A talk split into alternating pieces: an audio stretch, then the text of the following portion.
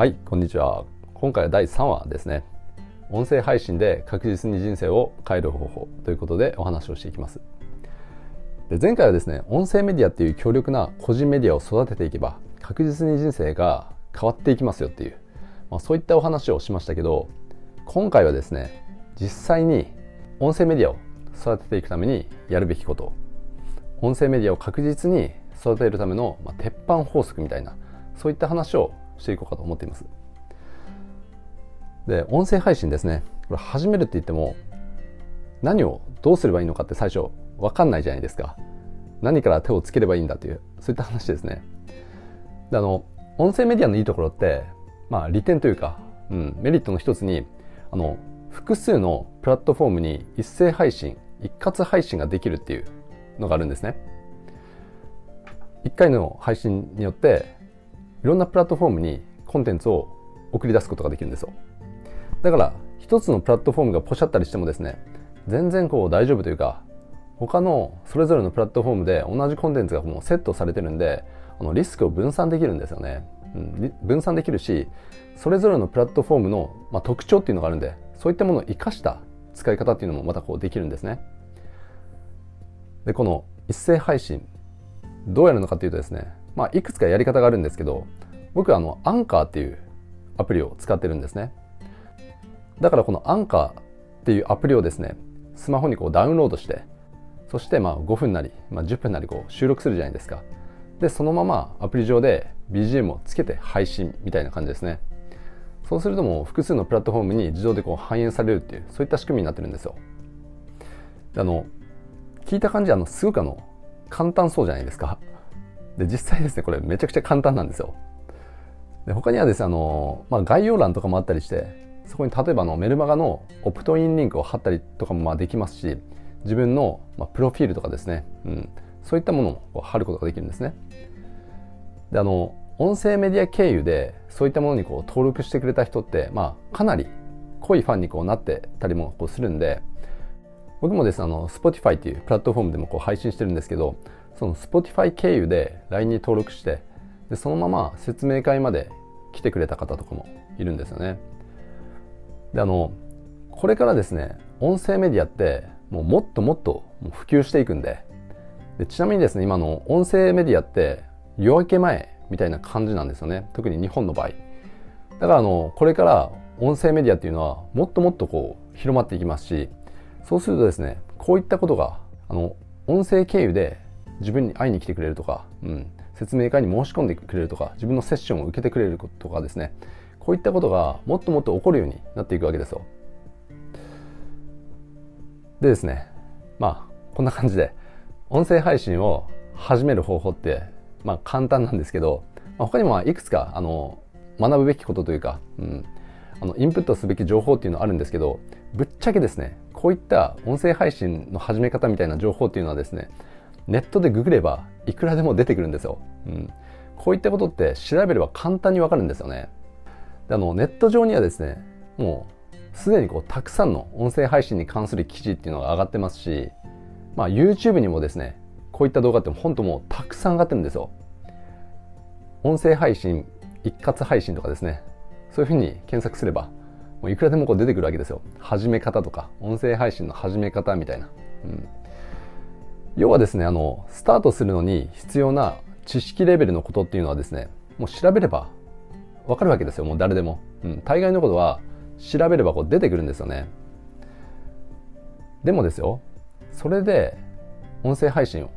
スタートして、そして自分の強力な音声メディアを構築していくことができるのかというとですね、これ答えはノーなんですよね。これなんでかっていうと、それだけだと一番大切なものっていうのが抜け落ちているからなんですよ。で自分の音声メディアを構築するのにもう絶対に不可欠なものっていうのがあるんですね。でそれ何かというとですね戦略と場の力なんですよ。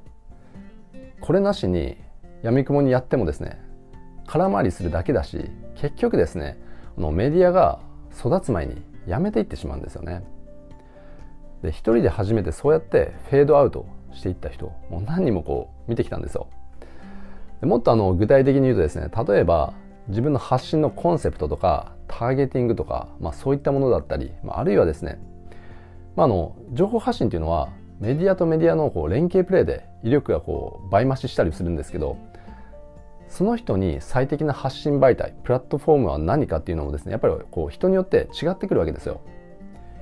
みんなですねそれぞれ音声をどう活用していきたいのかっていう、まあ、方向性とかですねあるいは発信のスタイルとかもですねやっぱりこう違ってくるじゃないですか。だからどのプラットフォームをメインに使っていくのが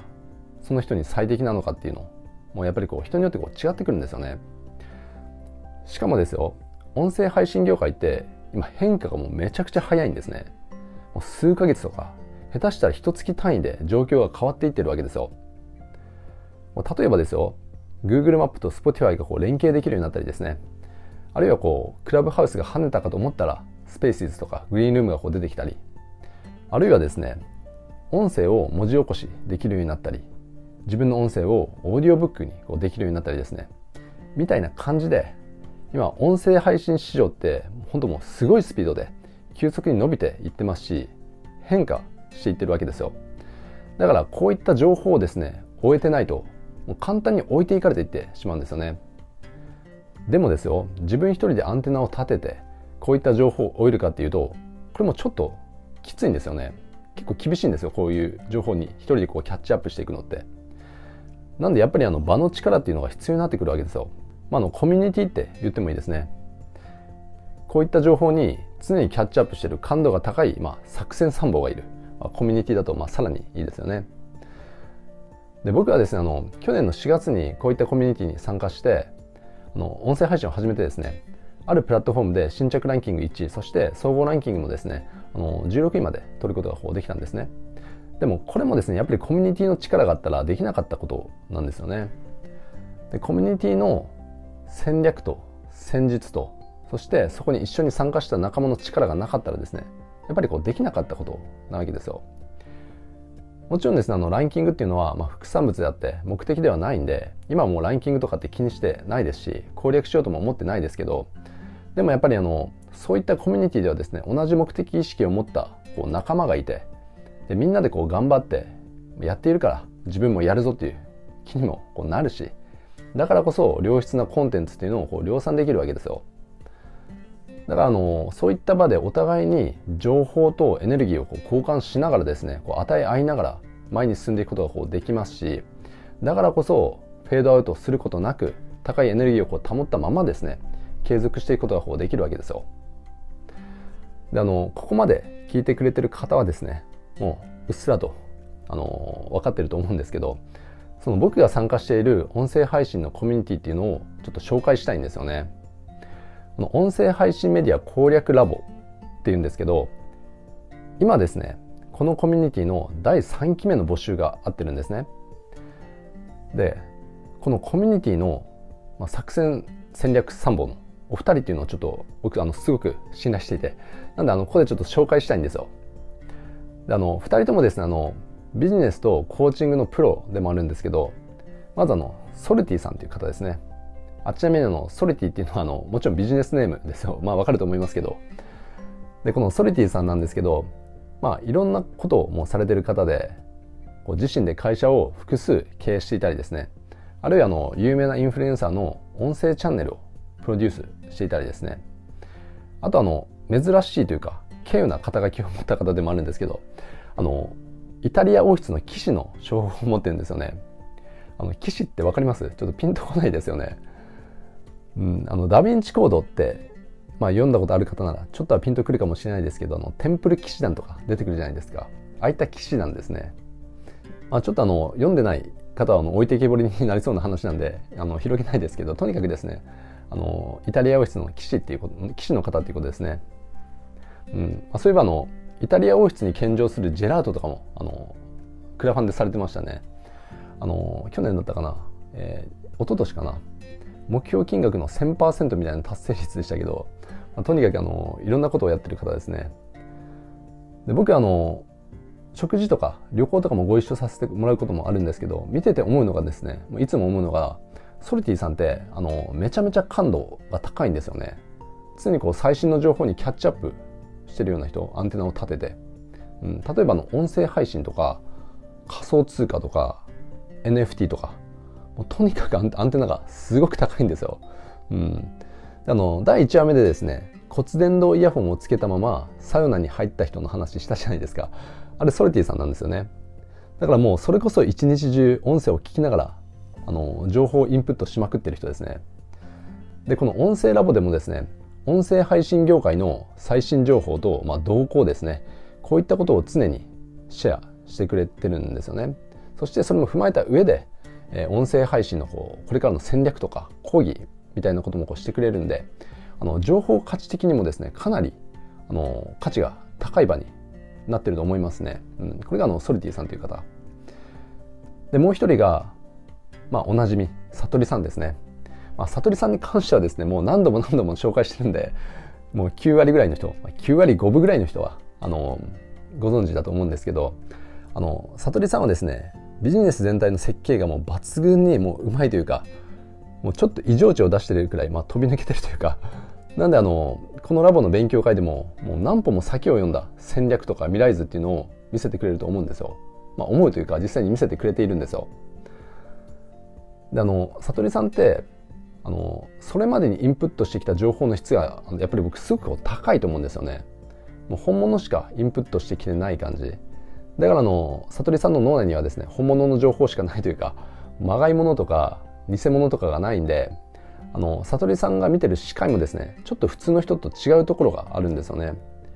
だからあのだからこそというか発信自体もすごくこう尖ってますし実際に会ってみるとですねあの自分の当たり前の基準というのが確実に更新されると思うんですよ。であの悟りさんのお酒飲むこととかも結構好きなんで懇親会とかではですねこうメディアを通してでは語ることができないようなぶっちゃけトークとかもこう出てくるんで毎回 毎回あのすごく面白いと思いますね。でこう日常をですねやっぱりこう普通に送ってるとこういった人にこう会う機会ってなかなかないじゃないですか。であのよく言われる話ではありますけど、まあ、特にですねコーチングとかあの自己変革的なことに興味がある人であればもう必ず理解しておいてほしいことでもまああるんですけどあの自分が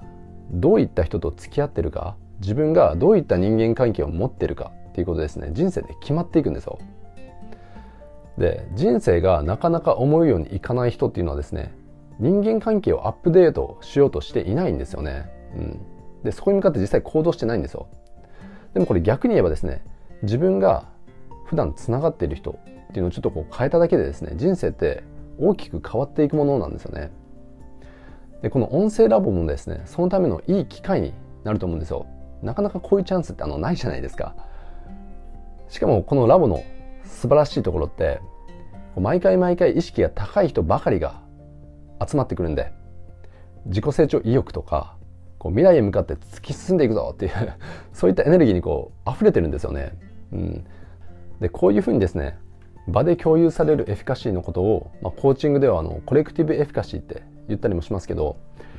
エフィカシーが高い人が集まってそして一つのゴールに向かおうとするとですねもう相乗効果的にエフィカシーがこうどんどんどんどんこう高まっていくんですよね。エネルギーがどんどんどんどんこう高まっていくわけですよ。で日常をこう送っている中でですよこういった意識が高い人たちって周りにどれくらいいます、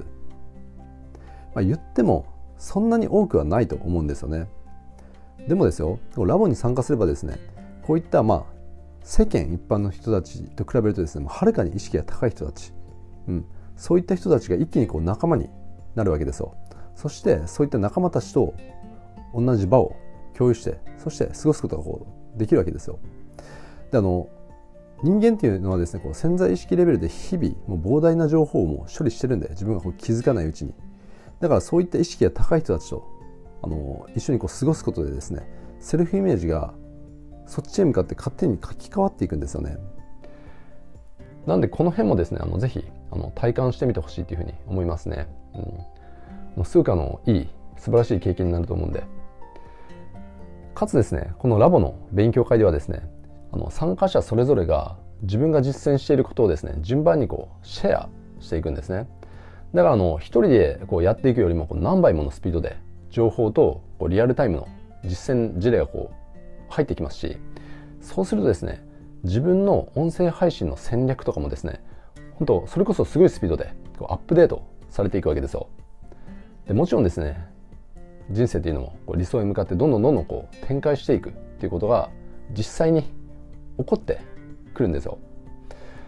で例えばですよこのラボに参加してる間にですね会社を退職してこう独立した方だったりですねあちなみにこの会社を退職して独立した方ってあの2名いるんですけど ちょっとすごいですよね。あるいはこう出版している本の増刷が決まった方とかですね。あの LINE のフォロワーがもうドカッと増えた人とかですね。あるいはあの収入が大幅にこう上がった人、うん、本当もういろんな人がいろんな恩恵を受けてでステージアップしていってるんですけどとにかくみんなすごくポジティブな変化っていうのを起こすことがこうできているんですよね。なんで今回の音声配信の、まあ、一連の話を聞いてですねちょっとでも興味を持ってくれた方はまずはですねこの音声配信攻略ラボの説明会にこう参加してみてほしいんですよ。もうこの説明会に参加するだけでもう見える世界っていうのがもう絶対にこう変わるんでで僕もですねこの説明会には参加させてもらうんでそこでですね、まあ、いろんな面白い話ができるんじゃないかというふうに思っていますでこの説明会の日程なんですけど今月の18日、まあ、金曜日ですねの夜8時からですね。でこの説明会の申し込みフォームっていうのはこのページにあの貼ってるんでそこからですねあの申し込んでみてください。でこの説明会の申し込みフォームにですねあの紹介者っていう欄があるんですね。でそこに僕の名前を書いておいてもらえればもし参加することになった時にですね僕もあの個別コンサルっていう形でまあ自分で言うのもあれですけどかなり満足がいくサポートができると思うんで紹介者の記入っていうのはあの忘れないように、えー、お願いします。ということでですね今回は以上になるんですけど、まあ、何かあの疑問とか聞いときたいこととか、まあ、もしあったらですね僕のあの公式 LINE の方からぜひあの遠慮なくメッセージをくださいであの明日はですねある方との対談コンテンツっていうのをお送りしようと思ってるんで、そちらの方もですね、あのぜひ楽しみにしていてください。ということで、今回は以上になります。最後まで聞いていただいてどうもありがとうございました。